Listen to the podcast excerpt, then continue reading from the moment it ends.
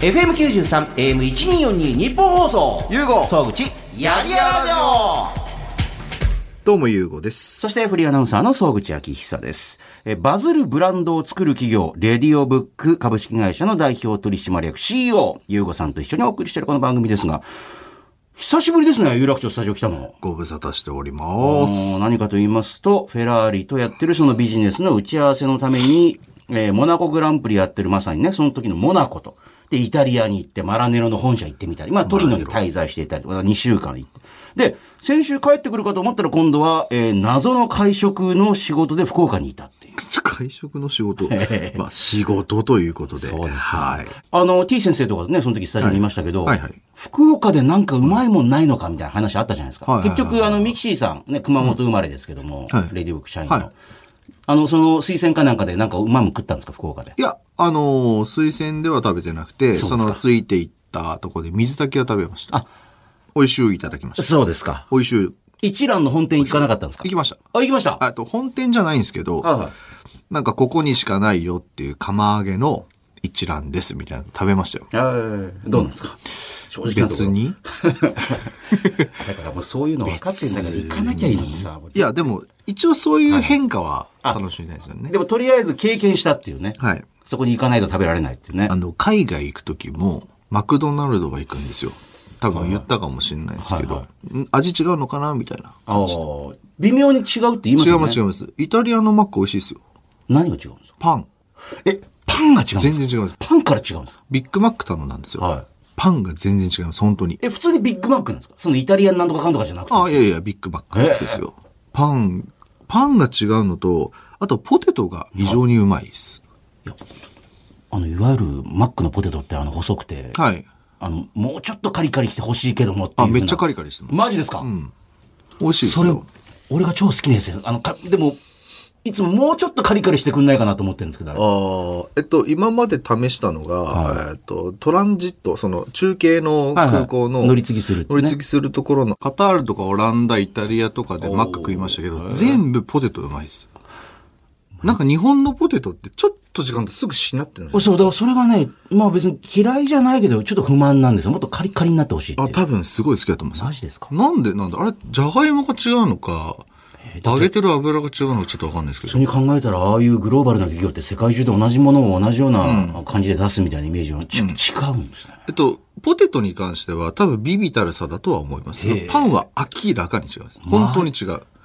テリッとしてる感じで、あの、口当たりもなんかパリ、表面だけパリッとしてる。なんかふわっとしてるんですよ。それちょっと高級なハンバーガーの感じじゃないですだかか。らなんか、全然違いますよ。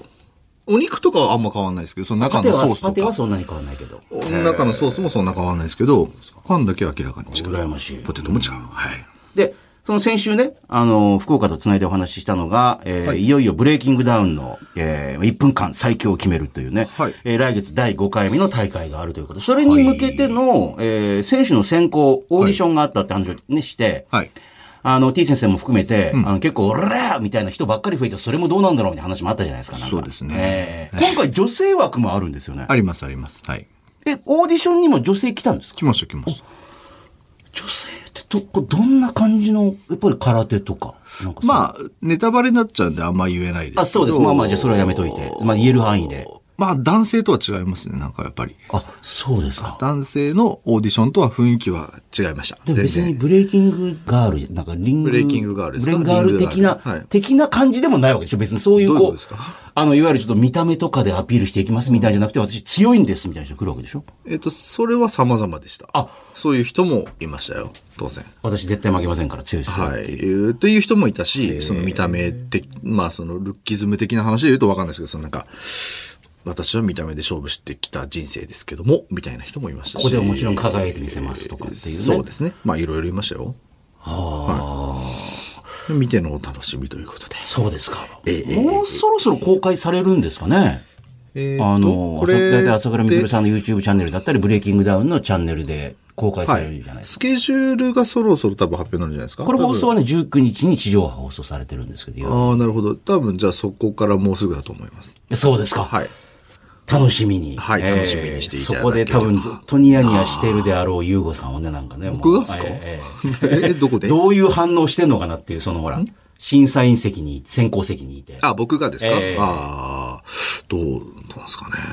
あと T 先生が多分ちっちゃい声でずっと不満を言ってる声とかもずっと入ってんじゃないかなと。それは多分入んないと思います けど。ただあれで言うと、まあちょっと今日のあのゲストの方とも被るんですけど、はいはいあのその日本当はひろゆきさんも遠隔で参加する予定だったんですよ。あオーディションに。フランスから。そうそうそうそう。だってまあ、こ前回大会見てますからね、ちょっとはですね。い。で、そのオーディション、ただその、フランス時間だと結構早朝になっちゃうんで、あ大丈夫ですかって言ったら、はいあ、やりますって言っていただいてたんですけど、はいえーっと、オーディション3時間後ぐらいに、今起きましたって LINE が来ました。これ、私もその今日これから来るゲストの方が書いた、ひろゆきさんに関する漫画を読んでるんですけどもおー、一回寝たら起きないっていう。まあでも、なかなかやっぱりこう、なんかこう起きないからもう、それで遅刻することがあったみたいな。あーまあ、僕はもうなんか、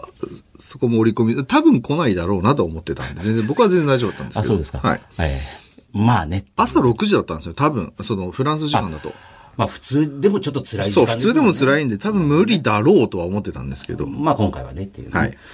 あとやっぱりその、今のね、ブレイキングダウンとか流れていくと、朝倉未来さんはが、フロイド・メイウェザーとやるっていうね、はいはい大臣でっていう、またあの、ビッグニュースが出ましたけど、はいはいはいはい。やっぱ聞いてたわけですか、それは。あ、まあ、ちらちら話は。そうですか。はどんなことをおっしゃってましたなんかまあやんだよね。 そんなことおっしゃってままあ、した。まあ、まあや、やるんだよね。あーほら、なんかあの、記者会見では、これからやっぱ世界に出ていくための、まあ一つのやっぱ足がかりの、大きな足がかりだよ、みたいなことをみくるさんおっしゃってたじゃないですか。まあ、あの、表現の仕方は違いますけど、大体言ってること同じです。うーん。でもこっちからしたら、まあ、メイウェザーまたのらりくらりとまた、見ましたあの記者会見。全部見てまなあ、いです延けど。々と自分のことをずーっとき、まあでも多分そういうイライラさせるのが一つの芸なんでしょうけ ど、ツイッターしてましたからね、みねえさんね。長 え。いや、やってる間にね、でもって、うちらのブレイキングダウンの、その LINE グループいっぱいあるんですけど、そこの中で普通に LINE 返答してたんで、あれ今、あれ取材中じゃないんですかみたいえな。はい、みたいな。 もうな、長えからみたいな。いや、投げとは言ってなかったですけど。あーだってメイウェザー的には、あれに出て、あの、フェイスオフって顔をね、くっつけてこうやっはいはいはて、い写真カシャカシャみたいな。で、それで2億円もらったっていう。あ、そうなんですかもうこれで俺はもう、まあ、150万ドル。まあ、今のね、日本、あ、あの会見だけ2億円なんですか150万ドルもらったっていうええー、すごいですねそれはじゃあイージーマニーなのかって言ったら、うん今回もイージーマニーたくさん稼ぐ から。だからこれで試合なんかしたらもっと、前回那須川天心さんで10億円もらったっていう話ですからえね。ーあ、あの会見1時間ぐらいでしたっけうんでもほとんど自分が喋ってますから ね。気持ちよくトークして2億円っていう。おー、さすがっすね。まあ雨を降ら、あ、金、金の雨。金の雨本当に降ってんなっていうね。えーやっぱ今回立ち技でやるってことですよね。ボクシングだと思いますよ。まあ別のニュースだと、あもしも間違ってでも蹴ったら5億円罰金払えみたいなことになってるみたいでもそれは面白いですよね、やったらね。な。5億円払うからっていうね。うんそうそうそうそう。クラファンかなんかで集めておいて。 あ言ってましたよね。クラファンやろうかと思って。あ言ってるんですかあそうなんだクラファンやろうかな、みたいな。なんか金集まるんじゃないですか、10億ぐらい。そしたら2発ぐらい蹴れるじゃないですか。思いっきり蹴るっていう。 もう、よろけるぐらい2発蹴るっていう、ね。 蹴ると5億だ。テイクダウンして関節決めたらいくらなんですかね。あー。それを重注意事項に入ってないんだったら、そこはだって書いてねえじゃんって言って。まあ、一応クラファンでだから10億円ぐらい余分に集めといて、そうっすね一発蹴ったら多分ね、絶対倒れちゃうと思うんですよ。いくらいやーもさすがにうん思いっきり蹴ると、はい。蹴られたことないでしょうから。ハイキメイッウェクザだ、ーあっての、高田北尾戦でしたっけありましたね。ああのような感じで、冬地でハイキックかもしれないです。で、いやそれ で。ぜずっとニュースになりますよ。で、こんなことそれ多分世界中、まずほら、あの、朝倉未来って誰なんだっていうのが世界中でわーってなったってニュースもあったじゃないですか。誰だ、この日本人はっていう。これがその蹴ることに対してスポンサーつけてもいいかもしれないで すね。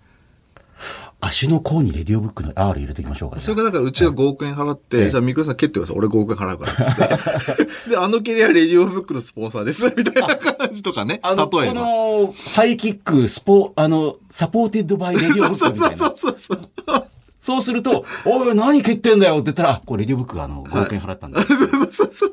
であ、べそれいいかもしれないね、です別のとこ5億円払ったら、これもう一回蹴ったら、ここん今度のこちらですあね。それ言ってみましょうかね。ちょっと LINE 飛ばしておきましょうか。ちょっとミクルさん5億出すからあの一発蹴ってください。その代わりそれで KO したらスポンサーはレディオブッ クです。レディオブックですっていう、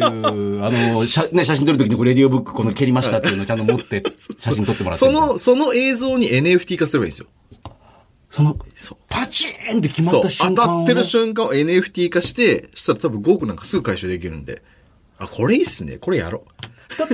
う。メイウェザー多分金をもらったら、別にまあ蹴ってもいいっていう可能性あるんです、別に。5億ていう契約をしてるんであればあそあ、れで、でいいんじゃない5億ですか分くるんだろうん、いや、蹴っていいよっていう。その NFT 絶対全世界で一生使い回されるんで。あのーまあ、かっこいい面白い写真ですよ、これね、もう。そう。あれだけこれ、ありだな。ちょっと LINE しとこ うかな。なんで今 ね。まあ、忘れないうちにしとかないそとう、ね。忘れない。で、しかもほら、試合も迫ってくるから早めにやっとかないと動いていかないと、こういうのね。はあ、思いっきり蹴られてるとこ見てみたいもんな、なんかもう。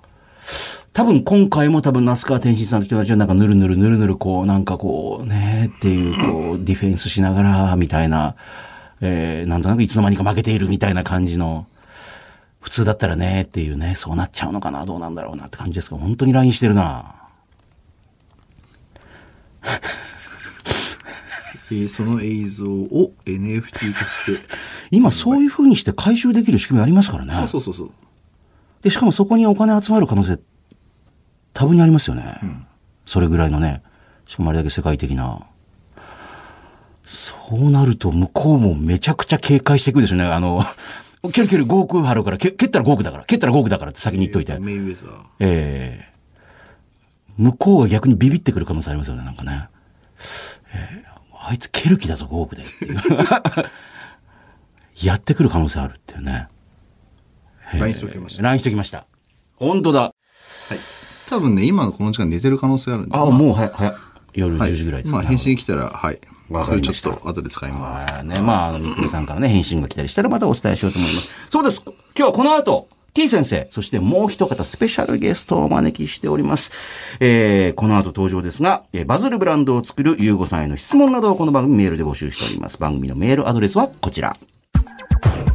ゆうご総口やりやラジオ。番組のメールアドレスは、yy.1242.com。yy.1242.com。yy はやりやらの略。1242は日本放送の AM の周波数です。あなたからのメール待ってます。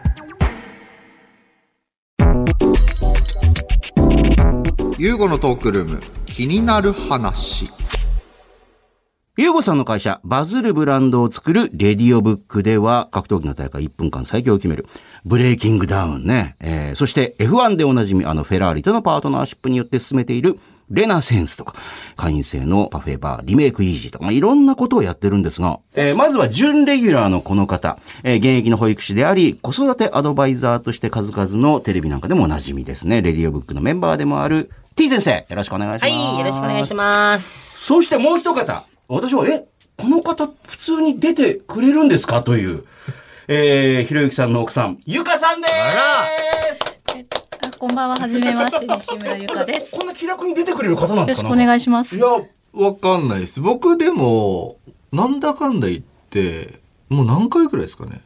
えもう一週間ぐらい毎日一緒に過ごしてましたあよの、ね。ほぼほぼ、それからイタリアに行ったりイとタか。リアの時、イはタいはいリアで2回はか。いはいえっと、それなんで、ええ多分トータルで20回ぐらい一緒に朝飯、昼飯、そうそうそう夜飯食ってるんおで、ー家族じゃん。そうそういやっぱ家族なのお泊まりをしてるんですそよう、ね。おーそういう関係なんで、ええなんかちょっとそうい待う関係なって、んですなんかいろいろ疑わしい感じだった。その会話だけ。ゆかさん、ゆかさん。ラジオトークいけてます大丈夫そういう感じでぶっ込んでくるっていいですよ、いいですよ。いいですよ。ええなので、はいあの、まあ、普通にあの、この間も、えっ、と、モナコとイタそうリアでいすよたねじゃないですはいか。あの時に、ゆかさんが日本に来られ来られるって言ってたんで、えラジオ出てくれませんって言って。いいよいいよって言ってえ。あ、そうですか。だってラジオ出てるイメージ全然ないですよ、今まで。い初めやだて、初めてであ、す。そうですか。初ラジオ。テレビにはちょこちょこ。ちょこちょこでもないです。多分二回とかぐらいだと思います。でも、スタジオ、さっきね、お話聞いたら、スタジオに行ったりとかではないっていうね。そう、普段はあの、パリに住んでるから、まあ、大体何があっても、ズームで出るので、こうやって現場に来るのは初めてです。まあ、ひろゆきさん自体も結構、そのパリのご自宅からズームでいろんな番組に出たりとかね、されてますもんね。あの、有名な配信部屋にいて。 あの、あの有名な角度で。あの角度でで。あの扉の外にいるわけですもんね、普段。扉の大体か壁越しに、あはい、会話が聞こえ てき壁て、越しなんだ。あの、ハイテンションで結構喋ったりとかしてる。ハイテンションで喋って、だんだんなんかそのビールが進んでくると、だんだん声が大きくなってくる。いや、その、旦那様はひろゆき。でも、はいあの、もう夜中とかに配信するのはうるさいからやめてくれみたいな。書いてましたよね。そう。漫画ではね、結構ずっと結構イライラしてるんで、私結構どイライラ怖い方なのかなと思っ て。大概ほら、もうクーみたいなの多いじゃないですか、なんか。ひろゆきさんの。でも彼もなんかすごいいろんなことをあの割といろんな人とコラボ配信とかをしていてでそこでなんか奥さんどんな人なんですかみたいなことをなんかたまに振られるらしいんですけど、そこで必ずなんか怖いですとか性格悪いですとか言ってすごいいろんなとこで触れ回ってて触れ回って。そうでそうするとなんか相手ちょっと引くじゃないですか。それね。であのひろゆきさんを怖がらせてるっていそう。でもそこで深掘りをしないんですよ。どういうところがなんですかとか言わなくて、そこで会話が終わるから、なんかすごい感じ悪いん ですよ。本当にただ怖い人みたいなね。性格の悪い人なんだ。ふーんとかで、後でツイッターで、奥さん性格悪いって言われてましたよっていう報告を受けて、すごい、毎回毎回辛い思いをしてる。無駄に評判下げられそてうね。ね。だって我々、私なんかほら、ひろゆきさんまだほら、この放送で、リモートで一緒にいる時にほら、つないでしかお会いしたことないのに、いきなり奥様だけに普通にリアルで会うっていうね。とても不思議な状況が、なかなすいまか、せん業界人でもいやいやいや、いないですよね、なかなかね。確かに会えないから。えひろゆきさんもほら、実際お会いすると、あの、まあね、リモートですけど、なんか、あの、思ったよりもなんかちょっと、あの、ハッピーな方っていうかね。ハッピーな方。いやあなんいかや、ほでらもわかるわかほら、る。結構ほら、この番組出る時って向こうでビールとか飲んだりしながら、あの、イエーイみたいな感じだから、あーはいはいはいはい。あの、すごい楽しんでらっしゃるっていうか、ほら、やっぱね、なんか討論番組とかと全然違う雰囲気だなっていうだね。って僕この間あの一緒にラジオ撮ってる風景を写真をねツイッターで上げたんですよそしたら珍しく目が死んでないっていう風 に出てましたね、は目がちゃんと開いてそうそう目があいー珍しく目が死んでないっていうコメントが来てましたそういうメディア向けのひろゆきさんご、ご主人っていうのはまたやっぱり普段と全然違う わけ。あの漫画とか全然違うじゃないですか、なんか。違う。想像ができないですもあんね。れが私の普段の彼なので、やっぱりなんかその配信部屋から聞こえてくる声のテンションとかはなんかすごい、なんか何なんだろう。なんでこ んな誰もいない部屋で真っ黒い画面に向かって一生懸命大きい声で喋ってるっていうのがもうシュールで仕方がないっていう。それが配信だ から。それが配信だから。いや多分きっとラジオとかの方はそれに慣れてるからあ、そうですねこれ見まうしょうねん、それが普通だと思うんですけはいはいどはいは、家でそういうことするのってあんまりなかったじゃないですか、うん今までそのそうですね YouTuber とかがねうん確、かにそういう職業ができるまでなかったので、もう本当最初、今は慣れましたけど、もう最初の頃は、なんでこの人こんな誰もいない人部屋ですごい一人だけテンション高くずっと喋ってるんだなって思って。しかも中にはすごい真面目な話題とかもあるわけですもんね。それでなんか、なんとかじゃないですかとか言ってるから、あー恥ずかしいって。それ一番言っちゃいけないと思うんだよね、その配信してる人に。うわー、テンションとか恥ずかしいとかっていうのが一番恥ずかしいと思うんですよ。で終わってガチャって出てきて、ねえ恥ずかしくないのって普通に聞いてて。 そしたら何て言ったんですかなんか、だからお酒を飲んでるんだよって言ってました。好ああなるほどねそうか、いつも飲みながらっていうのは、まあお酒好きっていうのもあるんでしょうけど、きだけど、あれはその気分を奮い立たせるっていうんですか。ためで、その裏側言っちゃいけないんじゃない かな、でもそれは。あ、でもそれご本人言ってますそよう、まあそうそうそう、あ、そうかそうか、気分ちょっと上げていかないとみたいな。なんかね、一。回ね、そのお酒を飲まないで、なんかどなたかと一緒にそのコラボ配信をした日があったんですよ。はいはいで、今日飲まないんだって思ってて、で、ちょっとその壁越しに漏れる声を聞いてたんですけど、あんま聞こえてこなくって、そうそう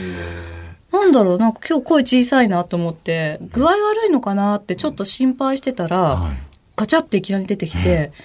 やっぱりお酒飲まないと声出ないって言 っ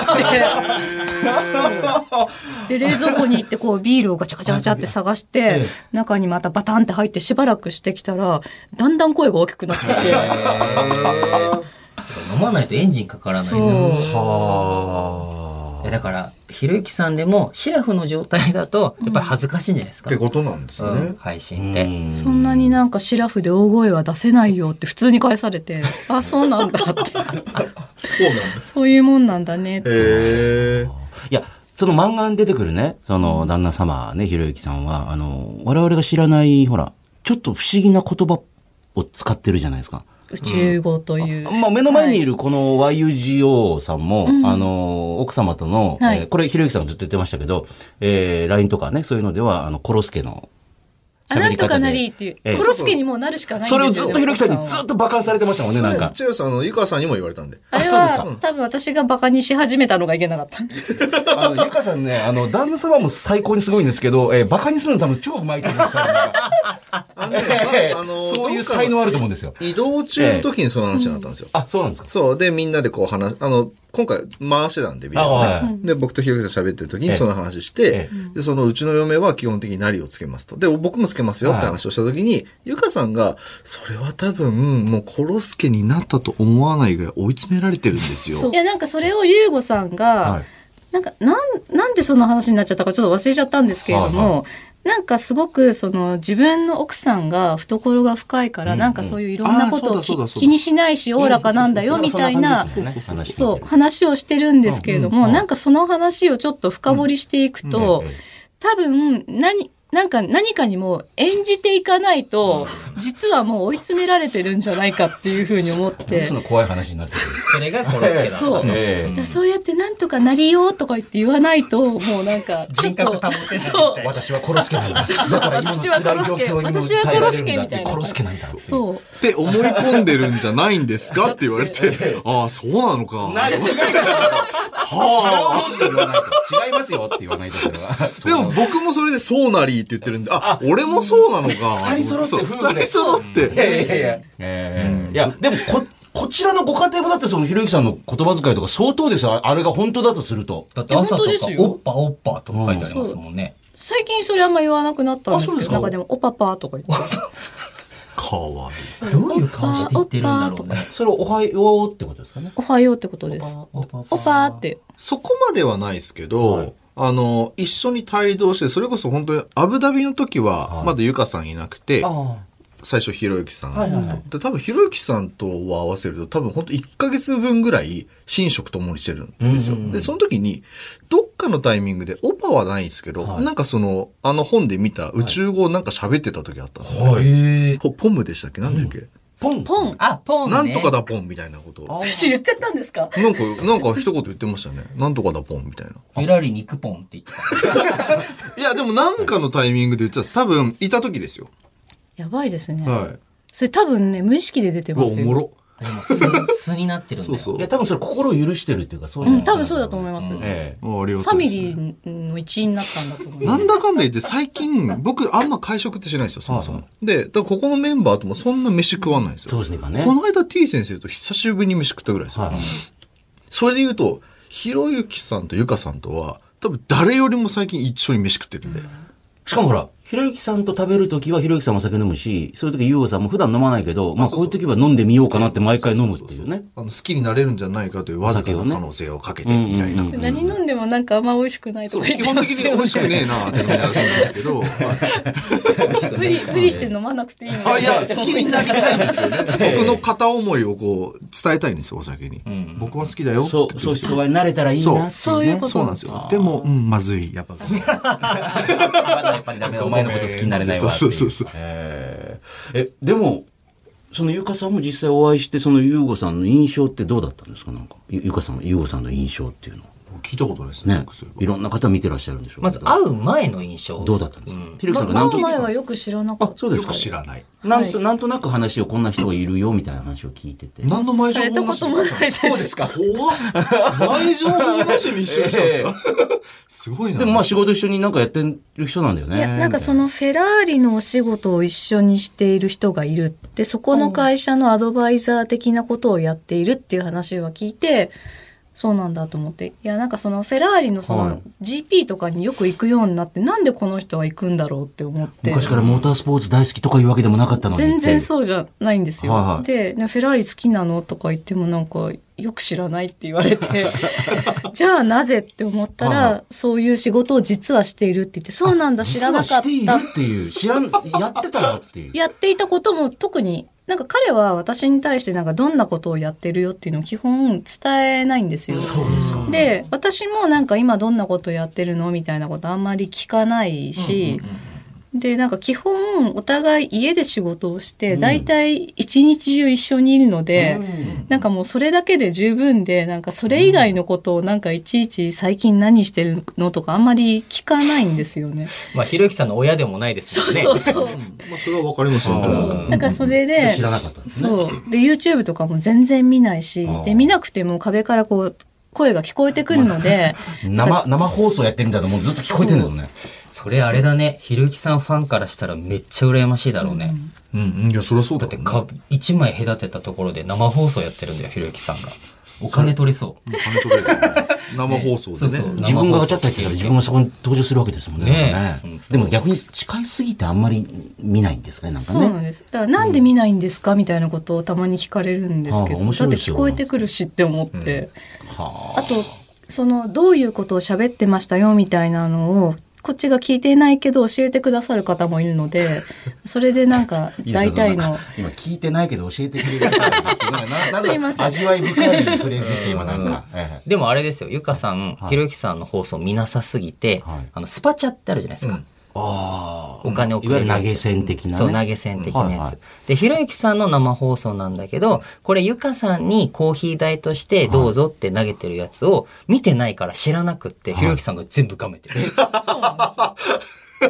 なんかそのスパ、スパチャというシステムも実は多分ここ1、2年ぐらいで初めて知っそんてな、ものあんのっていう。そう、そういうものがあるんだ、へーって思ってへて、ーその、なんか、あそのチャットサービスとかだと思ってたんです。うんうんあうんで、それでなんかそういう新しいチャットのコミュニケーションサービスがあるんだっていうので、そこにお金が介在するっていうのは知らなくって、はいで、私がその、旦那様はひろゆきをまだツイッターで連載していた頃に、徐々にフォロワーさんが増えて、はいで、なんかこう、旦那様の配信を見ました、楽しかったですとかいうお話が来た時に、ある時、ゆかさん宛てにコーヒーのスパチャを投げましたって言われて、スパチャって思って。コーヒーおやおやそうなんだコーヒーコーヒースパチャなんだろうって思ってそこで初めてなんかスパチャっ てさ検索をしたらそうですか。そうそういうあのお金を投げれるうんうんサービスがあるっていうのを初めて知って、ええでそうなんだって思ってたけどでもコーヒーって何なんだろうって思ってたんですけど特に彼は何にも言ってこなくあてれでもその後もそういうことが何回かあったんですよ。はいはいである時なんかそのスクリーンショット付きで、はい何百円投げ銭をしましたっていうふうに言われて、はいで、初めてひろゆきくんに、ねえ、私宛てにお金がふ、なんかこう、投げ込まれてるんでしょちょうだいよっていうふうに言ったら、そしたら彼はなんか、いや、でもそれはグー、グーグルに手数料が引かれてね、みたいなことを言われて、なんか、あの、これがひろゆきさんのいわゆる論点ずらしってやつですよね。来ましたね、論点ずら し。え、そえそれは何割ぐらい引かれるのとか言って、なんかプラットフォームによって違って、とか言って。でもなんか3割とか4割とか結構引かれるんだよっていうふうに言われたんですよ。はいで私は、え、じゃあ別にその手数料引いた額でいいからちょうだいよって言って、だってそれ私のお金じゃないみたいなことを言ったそうらです、くれたんですけはいど、本当に手数料分引いたお金をくれて、だってそれ言う前も多分もらってるわけですよね。なんかい そうろいろですね。よ。で、い行った分からの期間ですよね。なんかそうです。その1回より前にも多分あるはずなんでですすよね、今それは申告してこないですね山本あるはずですからね。ねそう。で、それでなんか多分日本円にして600円ぐらいえを私にくれて、えで、その後に、こういうことがあるから嫌なんだよって言 われて、えなんでなんか怒られてるんでわすかかんないんですよ。それでなんか配信部屋にパタンって閉めてえ行っちゃったんですよ。ちょっとき気分を害したみたいな。そう。で、もうなんか600円握りしめて呆然としてる私みたいな感じで、あれなんで私に怒られてるのって思って。確かに。おかしいね、それは。そんなことが嫌なんだよって。な、なんでって。ほらもうこんなことになったじゃん、もうバンみたいな。で、そう、おいらに投げられたお金だな。そうそう。あれはもう、みたいな。おもろ。で、その後なんか切り抜き動画を見つけたんですけど、見つけましたかその後もなんかその私宛てへのスパチャっていうのが時々あるらしいんですねはいはいはい。ねで、奥さん宛てにこれをなんかスパチャしますって言ったはら、こういうことをやると、うちの奥さんがなんか微妙に嗅ぎつけて、なんか嗅ぎつけてくるんでやめてくださ いって。スパチャを断る人、珍しいですね。やめてください、それやめてくださいって言うけど、でも投げられたものだからあるんですよそ。うよねそれそれは で、それも何にも言ってくれなくて、私はその切り抜き動画を見て知って、またあるって思って、そしたら、また投げられたよねって言ったんですか言いました。あ、言った。そしたらそうで、言って、でそれを私がツイッターに書いて、なんかそういうのがあるけど、私は全然もらってないし、はいなんか、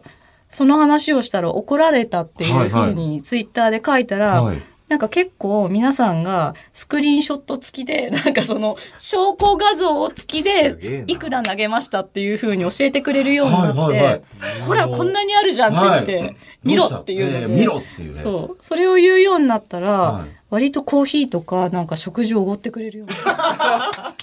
現物支給でねなるほど。お金は、そおんな金はくれないんですけ ど、私たち割と、例えばコーヒーとか一緒に飲みに行っても、彼は頼まないで、私が頼んで自分でお金を払ったものを彼が半分飲むみたいな感じだったんです ね。で、いつも一番大きいやつ頼んでって言わあ、れそうだからて。一番高いやつ頼んで半分飲むってなんか漫画にも書いてありましたそよう、ね。全部なんか一番、その、L があるんだったら L を頼んで、それを、なんか、オイラはいらないから、それを半分もらうって言われて。いるじゃんっていうことですそよねう。。で、お金払うの私じゃん、みたいな感じで。そう。で、それを、いいよ、出すよって言ってくれるようになって、で、最初私、なんかちょっと、あ、すごい、おごってくれるって喜んでたんですけど、いや、待てよ。これはもともと私のお金なんじゃないのかって。 しかも本当はもうちょっともらってるんじゃないのかなっていう。本当はもうちょっともらえるはずだった私宛てのスパチャなのではっていうふうに思って、なんか、な、なんかすごい、ですね夫婦で疑心暗鬼になって。納得いかないなってもやもやしな がら過ごししてまかす。も、もっと言ったら、はいあの、ゆかさんといえば、ひろゆきさんの動画で言えばね、その、いいですね。そう詳しいな、本当に。掃除好きじゃねえよこの夫婦ってにいうくだりがあるじゃないですか。はいはいはいこれあの聞いてる方ではいそれ知ってる方多いと思うんですけど、ええ掃除であのシーンもやっぱりいろんな切り抜き師たちが切り抜いて、はいはいはいでどれも何十万回再生とか、はいはいまあ、下手したら何百ね万再生とかあるわけですよ、であれって面白くなったのってゆかさんのおかげじゃないですかまあね。あ、あだの、から漫画にも掃除のくだり出てきますよそまたう、ねだから本来は、あの動画バズった分の収益もゆかさんに行くべきですよね著作権料的な部分ね。そうそうですよね数百万円分多分あるわあるわけですよ、ネタを提供してるわけですから、そう考えたらね。そうしたらコーヒーじゃ全然足りないでしょ、コーヒー何杯の前に飲めるね話だよねねえ言ってやってください。一応これ、あの、日本内の公共の電波なんで、もうそうですね声を大にして言って言えばいいと思います。はいじゃあ今度から引き続き皆さんスパチャしたら必ずゆかさんに報ゆ告かするさんにって報こ告とすでるっていうね。もっと私にコーヒーおごれ。コーヒーでいいんですかうーん。何がありますかね。でもほら、なんかその漫画に出てきますけど、あの、海外とかにとかいろんなとこ出張行くけども、やっぱりお土産とかはなかなか買ってきてくれないな、みたいな愚痴みたいなの書いてあったじゃないですか、なんか。あでもす昔は必ずお土産はなんか機内のスリッパを持ってきてく れて「君スリッパ履くでしょ?」って言われて「いや履くけど」っていう ああとその機内であの最初の席についてしばらくするとあのおしぼりとか持ってきてくれるじゃないあうですんうんうかんでその時にちょっとなんかスナック菓子とかが出るじゃないですちょっとしたか豆菓子みたいなやつうんで私たちは ANA を使うんですけおうど ANA でそのなんかあられっぽいお菓子が出ておきうはいはいてはいそれを私が好きなんですけどねおうそれを毎回自分の分を取っといて好きでしょって言って持ってきてくれるからま あ、優しい。優しいさ優なのかなしいですよね。優しいっちゃもちろん優しいですよね。好きだってこと知ってくれたら、俺食べるのやめよう、我慢しようってね。あえ、ゆかさんの方からひろゆきさんになんかプレゼントあげたりとか、なんかそういう、こういうの好きだよねとかってないんですかあありますお、ありますかそっちはあるるんですか靴とかおお洋服とか靴って履かないのに。靴いあつもサンダルしか履いてないのにでも私が何年か前に買ったスニーカーが多分唯一のスニーカーで、その、例えばその学生時代から履いててもそこがなんかベロンベロンみたいな感じなのを除いて、綺麗なスニーカーなのでそれをずっと履き続けてくれてます。へー多分なんですけど、はいはいフェラーリ本社に行った時、それです。だって、あの、繋いだ時もね、いやいや、今回はもうサンダルじゃないですよって言ってましたもんね。ひろモゆきさナんコグランプリは、はいスリッパでした。クロックス。はい。黒くあ、いつもの、いつもはのい。そういつもえっの。と、そこ確かね、あの、ドレスコーあ、ド。ドレスコードがある。あるって言われたモナコグランプリにはスリッパで来て、はい。特にないよって言われたフェラーリ本社には確か靴で来てま した。おそっちかみたいな感じ。どういう判断基準自な分ののね、なんか、なんかあるんでしょ うね。でも、なんあか一の時もスニーカー持ってたんですよ。はい。あ、そうなんですか。リュックに入れてるって言ってて。リュックに入れてる。履かないんだって思って。ああ、なるほど、なるほど。じゃあ、なんか言われたら吐こうとしてたんですかね。だと思います指摘されたら。あなーるほど。だってあれですよ、モナコグランプリはいはいはのい、ボート乗り場まで一緒に行きましたよ一緒ですね。はいおーボート乗ったって言ってましたそうもんね。そうそう、あの、会場までボートで行ったんですけど、その時でクロックスだったから、多ええ分、ギリギリまでじゃあ持たそうと思ったのかもしれませんね。うんはい。シャツ着てたじゃないですか。着てました着てあまのしシたャツは買いました。私が。ああ。基本、ゆかさんが買われるって言ってたんだね。だってあのほら、あの前回もそのフェラーリに行くときに、なんかちゃんとした服持ってこなかった、おいおいってなったときにちゃんとあの洋服を満たせてくれてっていう僕とひろきさんっ、助かったっつってゆかさんにコーディネートされてるんですこれでね、だそうしないと何も言わないとずっとこの T シャツに短パンで行っちゃうからって、どこま、どこまででも。そういうことをなんかすごいなんか神棚レベルのとこから僕を言ってくるんで、いやいや、あなたもでしょっていうふうな話を。ひろゆいきやさ、んあがなねたに、 モナコグランプリにクロックス行く人に言われたくないですよって話 をして。両方ゆかさんに生かされてるじゃないですあかーっていう話をして。あえ、ゆかさんから見て、ゆうごさんど、どんな感じの人なんですかあ、そういえばその議題でしたね。そうそうその議題だった。いいんですよ。あのフェラーリと仕事してるらしいっぽいって言っで、たら、こ会のって人いかたっていう。ら、はい。まあ、正直なこと言っていいんですよ、別にもう。何でもいいんですよ。思ったことを言っていただけれもうば全然何でも受け止別めにます何もなければ何もないでもいいんですよ、別に。無味乾燥だななんでそんな無です変な金髪にしたんですか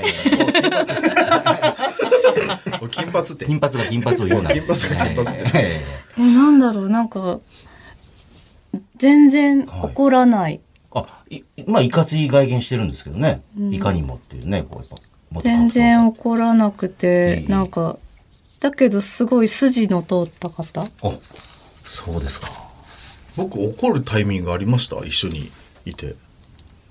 なんかその、多分スタッフの方とかにこれはこうした方がいいみたいなダメ出し的なことでちょっと強めに言うことはあっても、まあね、まあ、それはね。なんかその感情的に怒るみたいなうん見たのことないはあまりない方なのかなっていう印象を持っていて、で、あとなんか多分自分に対して例えば何かでいじられたりとかで、ちょっとプライドが高い人とかだとそういうのですぐ気を悪くしたりみたいなのもあるじゃないですか。で、そういうなんか気を悪くするみたいなのが、ゆうごさん自身はあんまりないけど、でもなんかゆうごさんの中に、なんか筋の通った正義感みたいなのがあって、なんかそこはちゃんと守るみたい な感じの人が。そうですか。ありがとうございどうどうですかなんか。まあ確かに。まあまあ、あ、まあそう。まあ変にあのそうしていただいてるん感です情ねがね、激してるの見たことないですよ、私もね。あんまないですね。うん。ゆうごさんから見て、ゆうかさんってどう、あの、実際会ってみたらどういう印象だっゆかさんの前印象と会ってからの印象は、僕は違うんですね、た結構。どうどうういうん印象、前印象は多分みんなと一緒です。あ、その漫画とかを読んでるから。やっぱりなんか、やっぱ結構きつい人なのかなとか思ったんで、うんちょっと絶対粗相すんなよってミキシーにも言ってるんですよ。そんなこと言ったら特にお前はするから。るそんなこと言ったら絶対やめろ よと。えあなんかでも最初会った時若干私に対してビクビクされてて。もうね、睨まれたマングースのように。そうなんですよよ。ハブあ、これ、これ怒られたらあかんぞ、あかんぞ、あかんぞ、と思って。なんかそのイタリアのモデナって町で初めて会ったんですよね。 あ、ちょ一番最初あのホテルです。マラネロのホテルで。ホテルか。初めましそうでて。初めましてで会って、そのと、その後、あの、ちょっと服を買いに移動しまですすよねみたいな感じで移動した時に、ミキシーさんにユーゴさんが、ちょっとミキシーこれ持ってっていう風に物を渡した後にすぐ、いや、これは違うんですよって言って。なんか、 僕は、僕はいつもこうやって、なんかそうやって部下に平気で物を持たせる人間じゃないんですっていきなり言ってきたか持たせらてる、じゃん、いつもだってそんなの。これ理由があるんですひみろたゆきさいなんに言われてたじゃないですか。だってなんか急に取り繕い始めたそんうですなんね。です。で、私は別にそれに対して特に気にもしてなかったのに、いきなりそうやって弁解を始めて、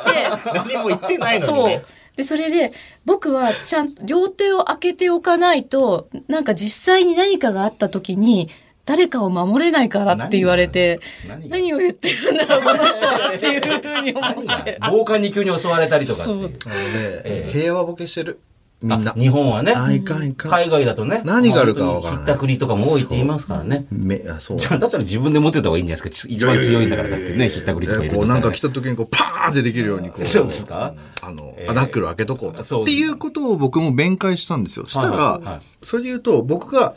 持ちました、ミキシーが取ろうとした瞬間に、はいい、や、いいって言ったんですよ。おうそしたらもうひろゆきさんがそれを見てて、はいニヤニヤニヤニヤしたの。 面白い顔してそう、 ね。すんごい、あ、もうこれいじったろみたいな感じで来たんで、あれ俺今日持たせないんですね、みたいなのが来たん で。で、それをゆかさん聞いてたから、あ、ごめんなさい、これはですね、こういう理由があって、こうなんですよって説明したんですよ。いつも持たせてるみたいなイメージになる。違うんですよ。僕は両手上げるところで、こういう僕は哲学を持ってるんです。説明したら、ゆかさんが、あ、大丈夫ですよ。だって、ひろゆきくんもいつも私に持たせるもん。なんだってあれあれほー おいおいおいおいと。なんださっきのあの上から目線のマウントはみたいな。自分も持たせとるやんけっていそううし。たらもうなんか途端に、あえ、いやいやいやいやいや、あれはあれは、あれは。あーなんかね YouTube とかはいはでいなんか僕物が増えたりとかするの嫌いなんですよとか言ったからなんか手を開けときたいんですよねっていう話をしてるんですけどあ言ってたなんんですか手を開けておいてる時は私が代わりになんか上着とか持ってるんですよ。そうですよね。で、その、持ってるはずのものがどっかに行ってるわけですからうんね。うん誰かが持ってるからお前がそうですね手ぶらなんだろうみたいなそういう話なんですよ。で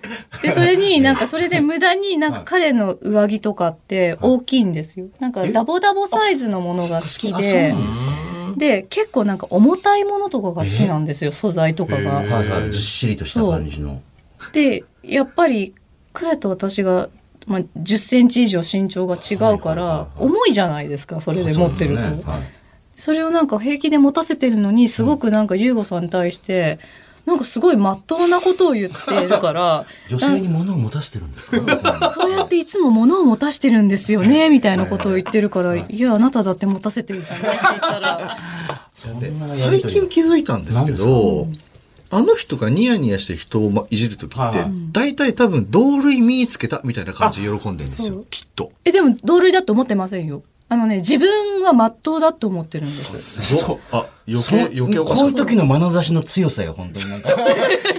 目がカーンって いう。やっぱそう、そうなんですか、やっぱりそ。うなんです。急にじゃあ人格変わるんですね。自分、自分はそうだったってこと忘れてもうその、完全に自分のこと忘れちゃってるっていう、置い置いといてになっちゃってるっていう。置いといてます、ね。あ置いといてんだ全部ごい棚に、置いといてるのか忘れちゃうのかよくわからないんですけど。そもそもそういう人間だって自分のこと思ってないんじゃないですかなんかすごい真っ当な人間だって思ってるんです。で、結構いい人だって思ってるんです。いやいや、自分だっいてい人はいい人僕なんて言われたたか知ってます何ですあかの、その、一番最初に荷物の運の話になった時って、アブダビグランプリの時に、フェラーリからあのプレゼントもらったんですよ。はい。プレゼントもらったものをミキシーが持ったことに対して始まったんですけあーなどるほどねその時言ってたのは「いいですか?」ってヨーロッパでは女性に物を持たしてるとあの良くないんです よ。だからそんなここと同類と思われたら僕嫌なんで僕が持ちますみたいなこと言うんですよ何言ってるのミキシーに持たせるぐらいだったら、オイラが持つポンっそて。うそう持つポン持つポンだったんですよ。はあそこすいませんそこ何は言ってるんだ もも、ん。もしかしたらあいつは何を言ってるんだポン。いや、何を言ってるなりよって言いって方いやいや、迷ったんですよ。今迷っいたんですよ。やいや迷ったの迷ったの今何にするかポンするか迷ったんですよう。まあまあ、そんな感じを言ってきたんで。なるほどね、でもそれやっぱりゆかさんが普段から見てるからそういうのちゃんとわかるわけだよね普通だったらあ「ひろゆきさんの言ってること正しいごめんなさい本当にすみませんもうもう自分で持ちます」とかってごねめんなさいとはならないんですけど、まあそのなんか、なんか、すごい自分は、自分をやってんだぞみたいなことが来るから、ちげえじゃんみたいな話で。いやすごい配信とかを見ると、はい真っ当なこと言ってるんですいよ。やだからやっぱみんな再生できもしないのに。自分はやってもない自分はやっ被せがすごいてもいないのに、すごい真っ当なことを言ってて。いいですよこれここまで言える番組ここだけですよ本当にうんもう定期的に出ていただいて、そう世です間、世間あがーそ抱れいいいねているうんひろゆきさんのうんところと、いや、実際は違うよっていうところあーを暴いていかないと。そうですよじゃあゆかさんもズームでね準備ぐらいでいや、でも、マジな話、ええそうやってひろゆきさんがいいところばっかり見せてるから、日本国内で、なんか信頼できるインフルエンサーランキングいやでも2位とかになるんですよ今。だよ。ここまでひろゆきさんがいわゆるなんかもううわーって持ち上げられてるじゃないですか はい。それどうどういう感じでご覧になってるんですかフいラやンスでもあのフランスだとまずその日本のテレビが見れないのあまあで私は彼がどんなテレビ番組に出てるかとかをよく知らないし、はいで他のそういう動画配信とかでなんか最近こそそういういろんな芸能人の人とコラボしてるとか、そういうことは知ってるけど、はい具体的に誰とどんな番組をやってるとかは知らないんですよ。はいはいだから、なんか、ここ1、2年すごく、すごいひろゆきさんは日本でテレビにいっぱい出てるんだよ、みたいなことを言われて、その、そういうふうに言われることが多くなったから、そうなのかなって思ってて、で、昨日、あの、電車に乗って移動しててはい、ちらっと横見たら、横に座ってた男の子が、ひろゆきくんの切り抜き動画見て て、うわーって思って、いや、そうです辛いって思って。辛いんですかそうそんなの見ちゃダメですみたいなね。そんなん見てたらろくな大人になんないよって感じで。今だってあのーうちの子供が中学生と小学生いますけど、両方ともひろゆきさん、やっぱかクラスでやっぱ話題になるらしいんですよ、普通に。そりゃそうよ。うん、だからもうあの点要するに中学生とか小学生で知ってるっていうのはもうこれ、完全になんていうんですかねもいや、国まあ民国民的なう有名人的ですよねも人う気ド者っていラえうねもんがひろゆきかぐらいの話になってきちゃってると思うんですよ、まあ、ほ本当に極論の話、そこまでだっていうのは全然知らなくって、うんで私ヒがカキンに次いで2位ですうからね。ん。それはすごいですよね。ねえいやだからおかしいところどんどんゆかさんに言ってもらわないと。とりそうだね正す番組にしようか、ねあえず今年中に100位ぐらいまで落とそう。な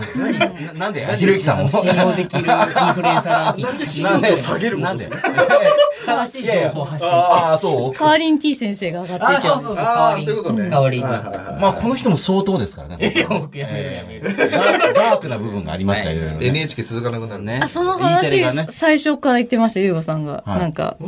結構いい性格いい性格してるよって言ってましたどうしたらいいみたいそれは、ひろゆきさんが多少ね、悪態ついても、まあまあと思いますけど、T 先生はほら、もう本当に、あの、いわゆるイメージ勝負ですから、落としやすいんですよ、これそろそろやめようか。そうですね。えごめんなさいさっき話途中じゃなかったですか、なんか。えそうですか、うん、なんか話が途中で、なんかあの、その、日本に来て初めてそういう状況を知って。あそうですそうです、それでなんかあこんなに普通に見てるんだっていうふうに思ったりとか、あとは私があのずっと髪を切ってくれてる美容師さんがいるんですけど、はいもう10年以上同じとこに通っててでその美容師さんっていうのが割と今美そういう美容業界ってあのインスタとかそういう SNS をうまく活用して集客を図るみたいな感じじゃないですか。でそういうのがそんなに得意ではないしその最近のそういうネットのトレンドとかにもめっちゃ疎い人なんですよ。だからその私の夫がひろゆきくんだみたいなことも多分最近まで全然知らなくってでもなんか有名な人っぽいよねみたいなぐらいの印象だったんですよ。でそれがそのこ今回帰ってきて、髪を切りに行ったら「旦那さんの活躍すごいですね」って初めて言われ たから10年ぐらい、そう知ってんのに。そう。だから、あこの人が知るぐらいにまでなったんだって思って。あーそんなにネット見てない人でも知ってんだって。そうなんです。ゆかさんって日本で基本髪切るってことですかじゃあそういう今の話そうですね。最近はパリでも時々切るようになっちゃいましたけあーそういうことでど、すね基本的には今まではコロナの前までは普通に帰国した時に切るっていう風にしてうて。うーんいやでも普通に考えたらそのひろゆきさんを射止めたというかねひろゆきさんの奥様っていうだけでもものすごいいろいろ興味持たれますよねなんかね。でも別に自分から特に言うこともなかったしは、聞かれなかったらその彼の話もしないから。でも確かに今の話で言うとあのうちの実家青森なんですけど、はいはい実家の母親とか父親ですら知ってるんですよひろゆきさんのことってでいわゆるネットは見ませんよ、はいテレビだけ見てますそはいのはい人たちですらもう名前も知ってるって、確かにその美容師さんと同じような感じで、リトマス字じゃないですけどえこの人で知ってるのってもうこれえぐくないですかっていうふうな話ですよね。私のおじが切り抜き動画を見てるって言って、すごい辛いって思って。それはおじさんも見てんですね切り抜き動画ね。そうなんですへえ、なるほどね。はい。えーこの番組では、えー、ゆうごさんへのビジネスやブランディングに関する質問や相談もメールでお待ちしております。アドレスは yy.1242.com、yy.1242.com です。ゆうかさん、この後もよろしくお願いしよまろす。しくお願いします。ゆうご総口やりやラジオ番組のメールアドレスは yy ねやりやらの yy アットマーク 1242.com yy アットマーク 1242.com ですこの番組は私総口が元バンドマンで元プロの総合格闘家えー元プロレスラーそして今は F1 でおなじみのフェラーリとパートナーシップを締結しているレディオブックなる会社の代表取締役 CEO という謎すぎる男ゆうごさんとお送りしていますさあ、今週はここで T 先生とひろゆきさんの奥様、ゆかさんと一緒にこのコーナーをお送りしていきましょう。タイトルコール T 先生お願いします。あったらいいな、こんな保育園。お子さんを預ける保育園に対して誰もが抱いている要望、理想、不満をメールで募集し、理想の保育園の形を探していこうというのがこのコーナーですが、今回早速このメールご紹介しましょう。江戸川のメイクドラマさんは男性52歳の方。あったらいいな保育園。ドロドロの泥遊びをさせたり、全身が汚れるペンキ塗りをさせてみたり、粉まみれになったり、まあ、とにかく子供がわんぱくに汚しに汚してある意味では発散できるような保育園があったらいいなと思います。まあ、さすがに先生も止めるような遊び方であっても、どこまでもさせてくれるようなところないですかね。まあ、昔はね、あったんでしょうけど。うん今もね、あるっちゃありますよ。あ、だからその私立の保育園ってことですよね、多分ね。えっといや公立でもありますあるあ。るえ、どんなことさせるんですかいやもうそれこそ子供がやりたいだけもう泥だらけになるとか、ただそれやっぱり日常的なものじゃなくって、まあ、この日は泥だらけになるのでそうなってもいい格好で来てくださいとか、なるほどね。ちょっと特別感ある感じですかねどっちかっていうまと、あ、考えたら昔はもうちっちゃい時に小刀使ったりとかねえ。彫刻刀みたいな。あ彫刻刀ありましたねうんうんうん。というでも子供たちってそういうのな慣れてないですよね、あんまね、泥だらけに。大人がさせないからうまくならないでうまくならないから自由に遊ばせられないっていうなんか悪循環な気はしますよね、うん。だってハサミの使い方だってちゃんと教えればねいっぱい工作の種類も増えるだろうし泥だらけになることだって、まあ、体験すればいろんな遊びに広がっていくんだけど、まあ、そもそもさせないからうまくならないっていうのはありますよね。まあ、青森のだってその子供時代のとこめちゃくちゃ何やってもいいみたいな感じあったわけじゃん。いや木に登ったりとか。ごめんなさいな、なんで急に青森だったらっていう。まあ私熊本もそんな感じだったんで。ああ、そうです田か。舎の、自由だったんじゃあのないやか山とか駆け巡るみたいな。僕はあの、保育園とか幼稚園の時の思い出って、保育園で出てくる牛乳まずいなっ ていう思い出しかないんですよ。ぱり飲んでみてまずいな、これっていう。なんかあの、牛乳大好きだったんですよ。子供 のそうな頃んですめかちゃくちゃ大好きだったんですそうよな。で、家で飲む牛乳めちゃくちゃ好きで、はい。牛乳、あの、えお昼寝前に牛乳あるよって言われて、あ、牛乳出るんだ、やっと。わ、よかったわと思って飲んだら、ブワーって、なん、まっつこれ何と思ったら、なんか多分脱脂粉乳かな。あーなるほど、昔のね、ありましたよね。うわ、まっつこれ飲めないっつ代替品みったいてな、えっと、泣いて帰ったっていう。泣くぐらい。牛乳がまずいっつっ て。カレーが辛いでカレーで、牛乳がまずいっつって。さんじゃなくて、はい牛乳まずいって言って保育園から帰るっていう。あの、家目の前だったんで、あ、もう泣いて帰りましたで、。家の牛乳飲むっていう。お母さん、牛乳がまずいよ って泣いて帰りました。それが唯一の思い出っていそしたう。ら牛乳変わったんですよ。僕のだけ。ええで、それから、あ、これこれっつって。もう、ゆうごくんのとこもうるさいから、もう。勝手に変えられるよりは牛乳変えた方がいいわってなったんじゃない、あと今思い出したのは、その、ひお昼寝っていう習慣があるじゃないですか。はい。あれも、あれも必ずありますね。あれ意味わかんなくて、え、なんで寝なきゃいけないの知らない人たちだと思って。寝なかった知らない人たちと寝なきゃいけないで。私も寝なかったです。あえ保育園に通った時それはになだって、ゆうごさんもあれでしょ知らない人ってことはもう油断できない、こいつらって。そうそうそう。なんか、ひょ知らない人いと一緒や、に。なん、なんか多分なんで眠くないのに一、緒一緒一緒。寝なきゃいけないんだっていうふうに思ってて、でも多分その保育園の時の先生は、なんか、もうちゃんとお昼寝しないとダメだよとか言って、で、ちゃんとお昼寝しない子には悪魔が来て足を引っ張っちゃうぞみたいなことを言っあーて、よくなないんねかグッグッとか言って足を引っ張ったのを私が布団をガバって開けて、何やってるの先 生って。シ怖いよ怖いよーン っていうふうになってしまって。なんかた多分その後私は保育園を辞めて行かなくなったんで すよ。で、んかちょっと似てるとこあるじゃないですか、なんか。そう、それで、幼稚園はお昼寝っていうのがなかったんそうでか、すそうよで。すよね。早い感じで、しばらくして、お母さんに、なんで私保育園辞めたのって言ったら、あなたがお昼寝をしなかったからよって言われて。それ原因なんだそう。自分の中ではそんなことはまたなかったことになそっうた。あ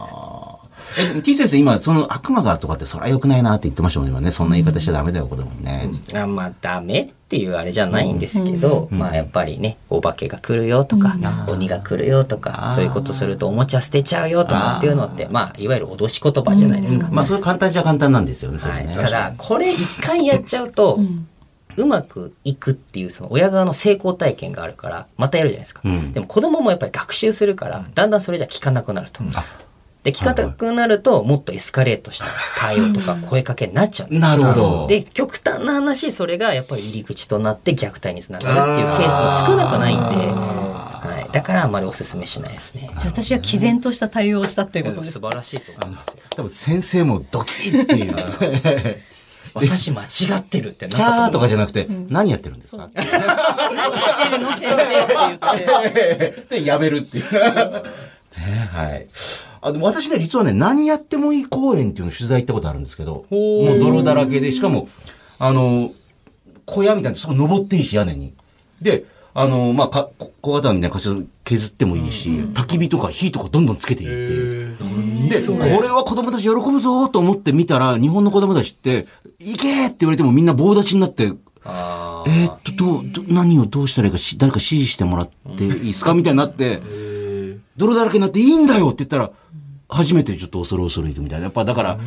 まさに最最初おっしゃったみたいに、やったことないから、何やってもいいよって言われたら、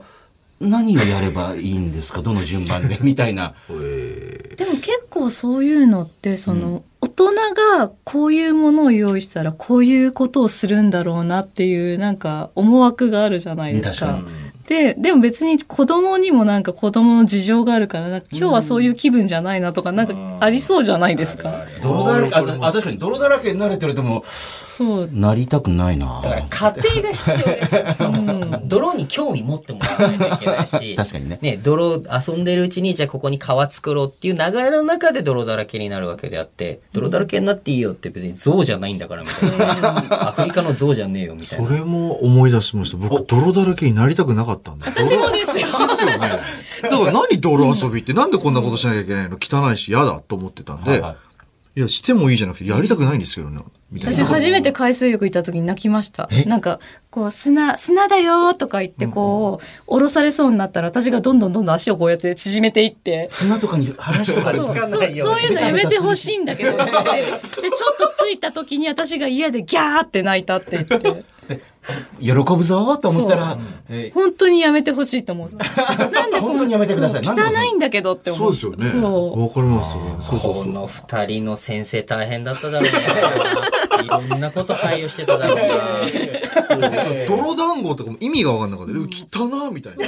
はぁ何これなんでこんピなこカとしなきピカゃいけないのにするためにこう泥団子をね、なんかこいうやいやいや、焼た全くりわけわかんない。いつもより念入りに手洗わなきゃいけないじゃんとかそ思うってそうまそしうたそう。汚いし、何も面白くないと思って。あでも、うちのクラスにも受け持ってたお子さんで、まあ、砂場で遊んでる時に、なんかプリンみたいなの作ってたんですよ、その子が。で、それになんかね、白い砂パラパラってかけてたから、何かけてるのって甘くなるお砂糖とかかけてるのって聞いたら、うん、うん、砂だよって言ってた。先生何言ってんの砂だよ、これ。 砂糖じゃない、砂だよ。プリンに砂糖を、いや、砂だよ。 そう、砂だよ。冷静な子いますよ。 そこのラ多ーメ分ン。二人タイプなんだと思 う。俺らの、あの、やりもしないから、そんなこと。砂を触りたくない。触りたくもない。砂ならまだサラサラしてるんで、まあ、100歩譲れるんですよ。泥ってべちゃってしてるじゃないじゃあ何してたのじゃあ外で遊びますってなったら、プロレスしてたのですか。外で遊びます。なりふり構わずヘッドロックとかかけてたの。でも、あの、よくあの、芝生で寝たら気持ちいいとかもうわけわかんなかったです。あれ芝生も汚いそうくっつきますよね、芝う生んもね。虫がいるから嫌だとかも思ってたし。いや何してたのな何鬼ごっことか、高鬼とか、ああしてましたね私、もあと色、色、色。色色に色鬼ね。うんはいはい。そういうのはしてた。ええあじゃあそういうなんかルールのある体使う遊びが好きだあったは全然してた。まあそんな別に汚れたりしないようなね、普通の。あと、ルール作って遊んでた新しいルールを自分で作ってほうあこうしたら面白くないみたいな感じで あじゃあもう保育園幼稚園時代からやりたくないことはやらな い派だったんだねやりやらだったんだそうそうですね無理やり泥触らせるのやめてもらっていいですか あったらいいね。こんな保育園でした。さあ、もう一つコーナーあります。タイトルコールお願いします。我が子の天使と悪魔。えー、t 先生といえば、子供たちのほっこりエピソードを詰め込んだ本、今日、保育園でね、でおなじみですけども、子供というのは、まあ、天使のような一面と時に悪魔と思ってしまう一面もあるという。えー、そこであなたが子育て中に見た天使悪魔の一面を教えてください。えー、栃木県ラジオネーム、サリューさんありがとうございます。私の息子の同級生、M ちゃんは、自分が可愛くて、みんなから愛されていることを自覚しています。ね。いいじゃないですかそして保育、保育園中の男の子を手玉に取っています。まあ、というふうに私には見えますと。私が保育園に行くたびに毎回違う男の子を連れ回し、時には、なんとか君とチューしちゃった。と聞いたこともありますと。混ぜてるね ちなみにうちの子はパシリのような扱いを受けています。 5歳にして魔性だと思いますっていう。まあでもね、まあ、見た目も可愛らしいねってことで自分でももちろん可愛いって分かってる子じゃないいるでしょやっやっぱぱり。自覚してる子はいますよ。てか、大体自覚してる。あ女の子は。はい。いや、男の子。あ男もはい。でも、悪いことじゃなくて、うんうんやっぱりそういう経験とか体験が、いわゆる自己肯定感にもつながるし、あーまあ、それがいろんな挑戦しようっていう気持ちにもつながるし、悪いことじゃないと思いますけどね。でもやっぱ女の子も焦ってるなって思うことの方が、僕は多いです。おー例えば例えばね、数年前ですけど、はい。女の子が当時5歳だったかな、ん泣いてたんですよ、うんうん朝なんか来る時ママと喧嘩したかなんかででそれを見た近くにいた男の子が気を使ってねその5歳ぐらいにもなると結構いいこと言えるから、あの泣いてる顔よりも笑ってる方が可愛いよみたいなことを言ったんですよすごいですね。男の子が、はい。そしたらその女の子なんて言ったかっていうと、泣いてても可愛いわって言う相当な掛け合いですよなんで笑ってる時やねんみたいな。泣いてる時だって可愛いわって 言ってるのに爆笑してます。ああ、いいですね。そういうのを見るとやっぱり女の子ってませてるなって。ああ。いや、だから、てぃ先生もほら、あの、取材とかで保育園とかいね、カメラ連れて行ったりとかすると、男は、まあ、アホだから、うえー、うえー、うえーって来て、全カットになるじゃないですか、なんか、うるさい から。いやいや、そんなことはない。大体そうですよ。カメラにうわーって来えて、ーまあまあもう使えないから全カッそういうト。のあで、りますね女の子はずーっとね、画角の端っこに映るようにずっとってくるんですよ本当に。それが一番効率よく映るの、最後まで。前に来れば来るほどカットされるから。に確かへ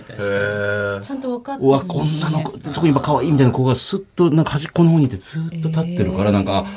で、カメラが移動すると、微妙に移動して、また、フ入ってくるんだ。レームにずっと見切れてるんですよ、なんか。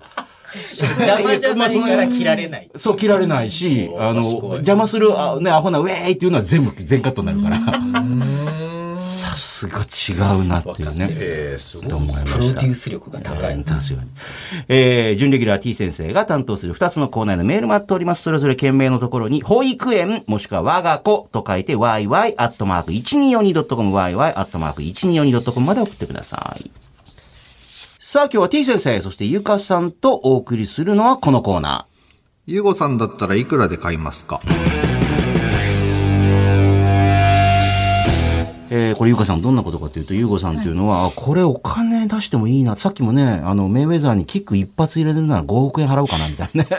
俺が払うんじゃないですかえー集めるけどね、それぐらい価値あいやいやいや価値あるぞっていうね。面白そうだったなそう、はいえーこのコーナーでは、ゆうごさんに、これにいくらまでなら出せるのかというお題を募集しております。これ、t 先生、ゆうかさんも一緒に考えてみてください。千葉県船橋市の31歳、会社の源さん、ありがとうございます。友達とカラオケに行って歌っていたら、突然部屋に友達の大好きなアーティストが乱入してきて、友達の好きな曲を歌ってくれるというサプライズサービスがあるとしたら、いくらまで出せますかとそのビーズの稲葉さんが入ってきてもいきなりウルトラソウル歌ってくれるみたいな。例えばですよ。自分の好きな人じゃなくて相手のですかまあだからプレゼントってことなんですかね、サプライズサービス。まあだから結局同じお金出したら自分にもやってくれるんですかね。どうでしょう。自分に来るんだったら値段の付け方わかりますかおじゃあ自分だったーら。自分だったら。誰が何歌ってくれるいやハイドさんかハイドさん稲葉さんか、はい、入ってきて。まあ、隆一さんとかもね。でも隆一さん一緒に行ってそうだもんな、カラオケ。言ってはないですけど龍一さんちょっと現実的すぎるんでちょっとは置いといてそうですか一曲歌ってくれ一るんです曲歌かってくれて、好きな歌を。ええどうしようかなでもカラオケだからね。カラオケで一すよ。曲歌って帰るんですかそうだよ。どうも、ハイドでした。って書いてる嘘でしょいやいや、そらまあそういうもんでしょうよ。 一時延長ダメだいや、まあまあ、一曲ごとにそのお金払えばもっともう一曲もう一曲ってあるかもしれないそんなにでもよくあるのは結婚式なんかでもね、有名人の人が出てきて、あなんかほら、お笑いの方がネタやってくれていくらみたいなのあるじゃないですか。そういうのの、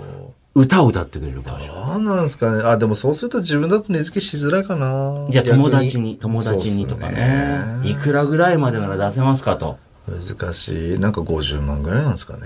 安い。えでも僕あのプレゼントとか苦手なんですよあとサプライズとかあやるのが苦手なんですよそれでも旦那様と同じなんですよ、ひろゆきさんも。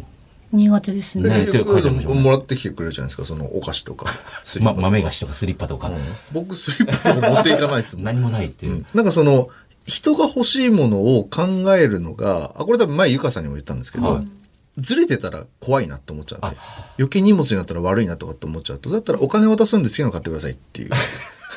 まあ、まあ、そのまあ間違いはないです、絶対ね。っていう派なんで、サプライズプレゼントが僕苦手なんで、僕より多分 T 先生、ゆか先生に聞いた方がいいと思います。まあでも50万ぐらいなんて全然いけるなんじゃないかな。井わかんない戸さんとか稲葉さん呼んで50万。まあ普通は50万では絶対にやってくれないと思いますけども、福山さんいくららでやってくれますかいくらでも、まあまあ正直言うといくらでもやんないでしょうけ ど、逆に言うとタダでやってくれる可能性あると思いまあ、逆に。す。なんかそういうつながりがあったりすれば。あはないるはいほどははいはい。い。ゆかさんなんか好きなアーティストさんとかいるんですかあ、そうだ。もしくはひろゆきさん誰かいるあ、でもひろゆきさん音楽聴かないい人や、だもんないって言ってました。はい。日本人た。じゃなくてもいいですよ、みやびさん。あ、みやびさん好き、まあ歌、まあ歌も歌も歌うか。うん。あの人まあが好来きですて、けど。あのギタースラップでバーッ弾いてもう一曲歌ってくれたりしたの。え、でもそれを自分のためにですかでも自分のためにだと、そ、そそれも自分でお金払ってる時点でサプライズでも何でもないから、えー普通の営業って。 えーえ、じゃあ、ひろゆきさんが喜びそうな連れてきたら、誰いいですか人ねいるんですかお金払ってまでそんなことしてほしくないって多分ひろゆきさんだから、あ、いそう。これいくらかかったのとか言いそうだねえ、。50万、えっていう。 バカじゃないの と思うしかもそこで、その呼ばれた人がぼーっと立ってるって いう。揉め揉めてるの、ずっと。確かに。でゆかさんがひろきさんじゃなくて、そういうのを喜びそうな人友達とか。うんうん。ってなった場合っていう。でも状況によりますよね。なんかた、ただのそういうお誕生日とかだったら、でもそんなになんか普通の友達にた誕生日に50万とか何十万もかけないじゃないですおか。前ら真面目か。それ